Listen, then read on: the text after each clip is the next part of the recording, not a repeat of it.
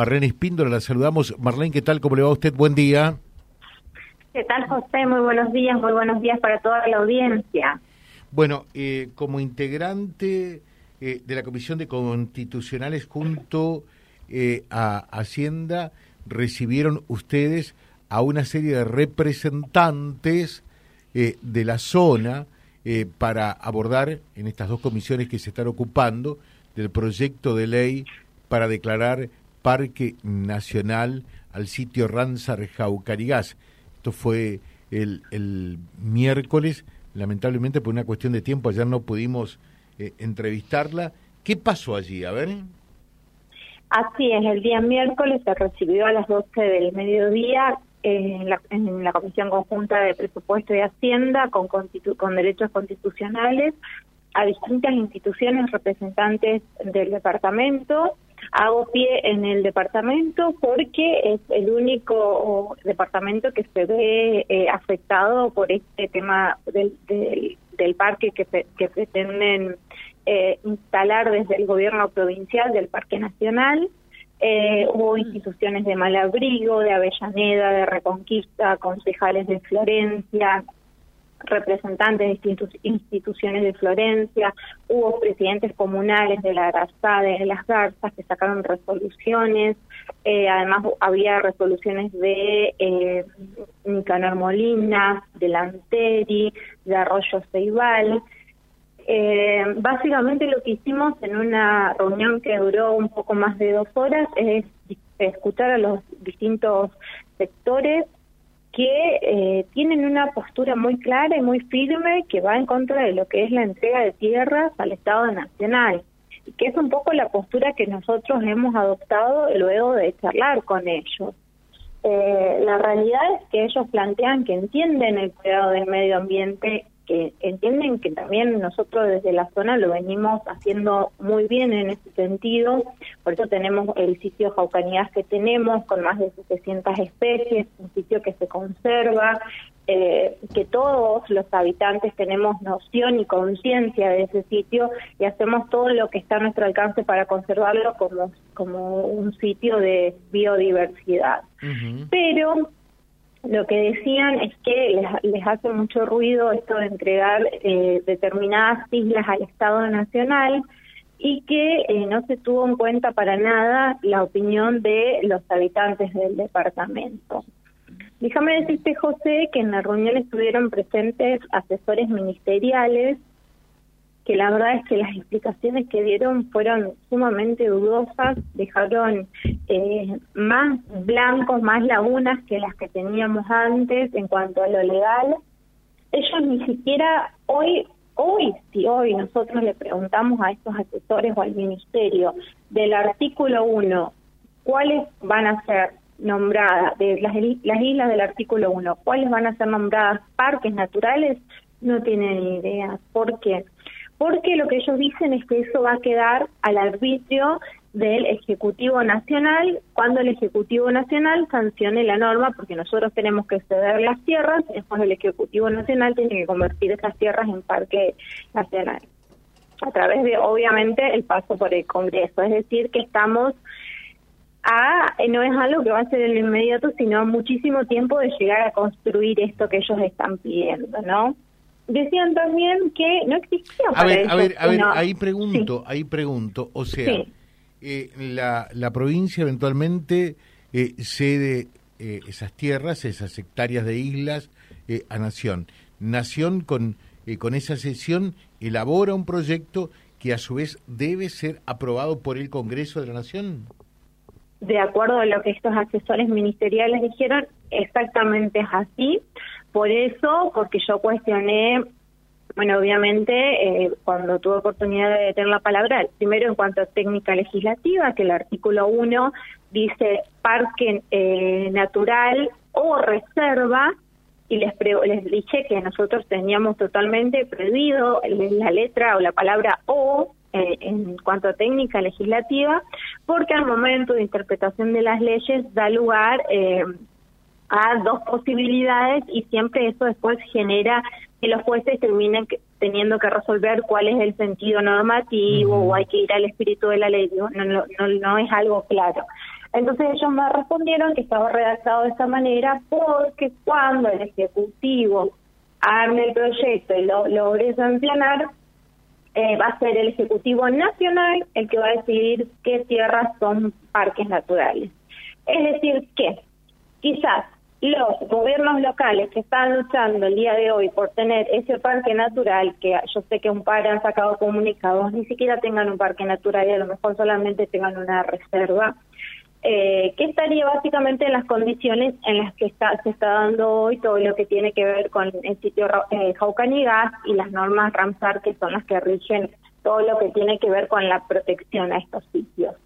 eh, también no está claro todavía eh, si, si Nación efectivamente quiere. Bueno, y en realidad, más allá del Ejecutivo de turno que pueda llegar a estar, eh, eso va a depender de la voluntad, eh, si esto es efectivamente así. Y creo que sí, que es así realmente, porque en más de una oportunidad hemos escuchado que el Congreso de la Nación aprobó la declaratoria de Parque Nacional para un lugar, para el otro y para el otro, ¿no? entonces, realmente tiene que pasar por el Congreso. Eh, de forma tal que tampoco se sabe si esto va a ser un parque nacional o un área natural, pero eh, un área de reserva natural, pero la diferencia entre eh, una figura y la otra es sustantiva, es muy grande, ¿no? Exactamente, un parque natural prohíbe absolutamente todas las actividades, que es lo que yo les dije, porque ellos eh, ante las instituciones tenían una postura muy firme de que no se va a prohibir a las personas que están viviendo, que sigan viviendo ahí, ni la ganadería en pequeña escala, ni la cría de, por ejemplo, de ovejas, lo que lo que hace la gente que vive en la isla, digamos.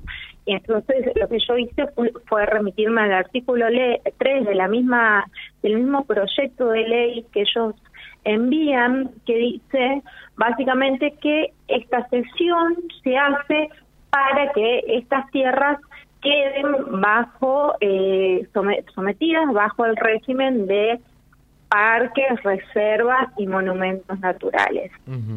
eh, nos, nos dijeron además que ellos no tienen apuro en sancionar la ley, eh, a lo que nosotros le preguntamos, bueno, a ver, si no, no, ustedes me dicen que no hay apuro al día de hoy de sancionar esta ley, ¿cuál es la necesidad de mandarla en extraordinarias? Porque este proyecto ingresa el 16 de febrero a la Cámara de Diputados. Y le digo, nosotros la verdad es que entendemos que eh, todo lo que se envía al periodo extraordinario se hace con la intención, exactamente, se hace con la intención de urgencia, de prioridad para que el Ejecutivo pueda seguir funcionando. Mm. Ellos nos dicen que no tienen apuro porque este gobierno ni siquiera va a cortar la cinta de ese parque.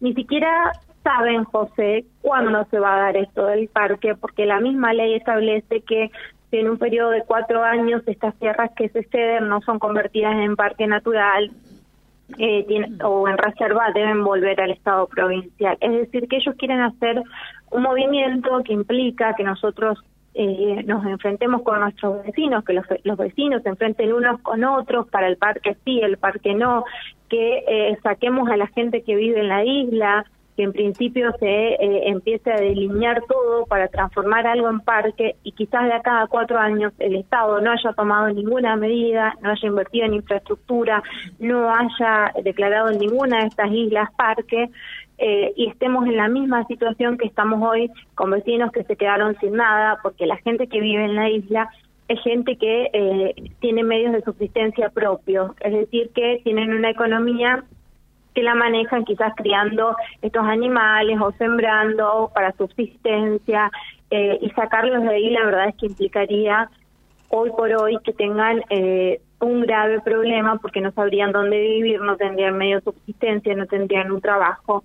La verdad es que algo tan traído de los pelos eh, a nosotros nos hace mucho ruido. Nos dijeron que habían trabajado un año en construir consensos. Eh, particularmente una asesor ministerial me dijo a mí, salió un comunicado, me dice. Le digo, sí, por supuesto, salió un comunicado. Le digo, tuve la oportunidad de leerlo. Lo firman cuatro municipios.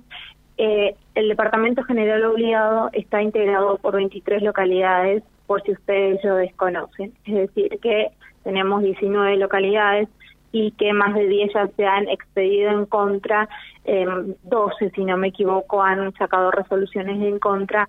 Por lo tanto, el consenso que ellos han construido evidentemente no era mayoritario. Eh, yo me remití a decirles que los legisladores de la zona no teníamos idea de ese proyecto, lo cual era una barbaridad, que nos enteremos cuando había pasado la primera comisión. Dejaron todo muy dudoso y lo que a mí más ruido me hizo fue cuando me dijeron que cuando dijeron en realidad a toda la audiencia que ellos estaban trabajando ese tema en las escuelas. Lo que a mí, la verdad, me hizo mucho ruido como mamá de dos nenes que van a una escuela pública, porque conozco los efectos que tuvo la pandemia en la, en la educación y de hecho después de recorrer mucho, de hacer mucho territorio y de tener la oportunidad de, de hablar con maestras tanto de escuelas primarias como de escuelas secundarias, sé cuál es la realidad hoy por hoy que atraviesa la educación en nuestra provincia. Sé que los niños ingresan a la escuela secundaria prácticamente sin poder leer de corrido, sin tener interpretación de texto, la mayoría sin tener nociones básicas de matemática.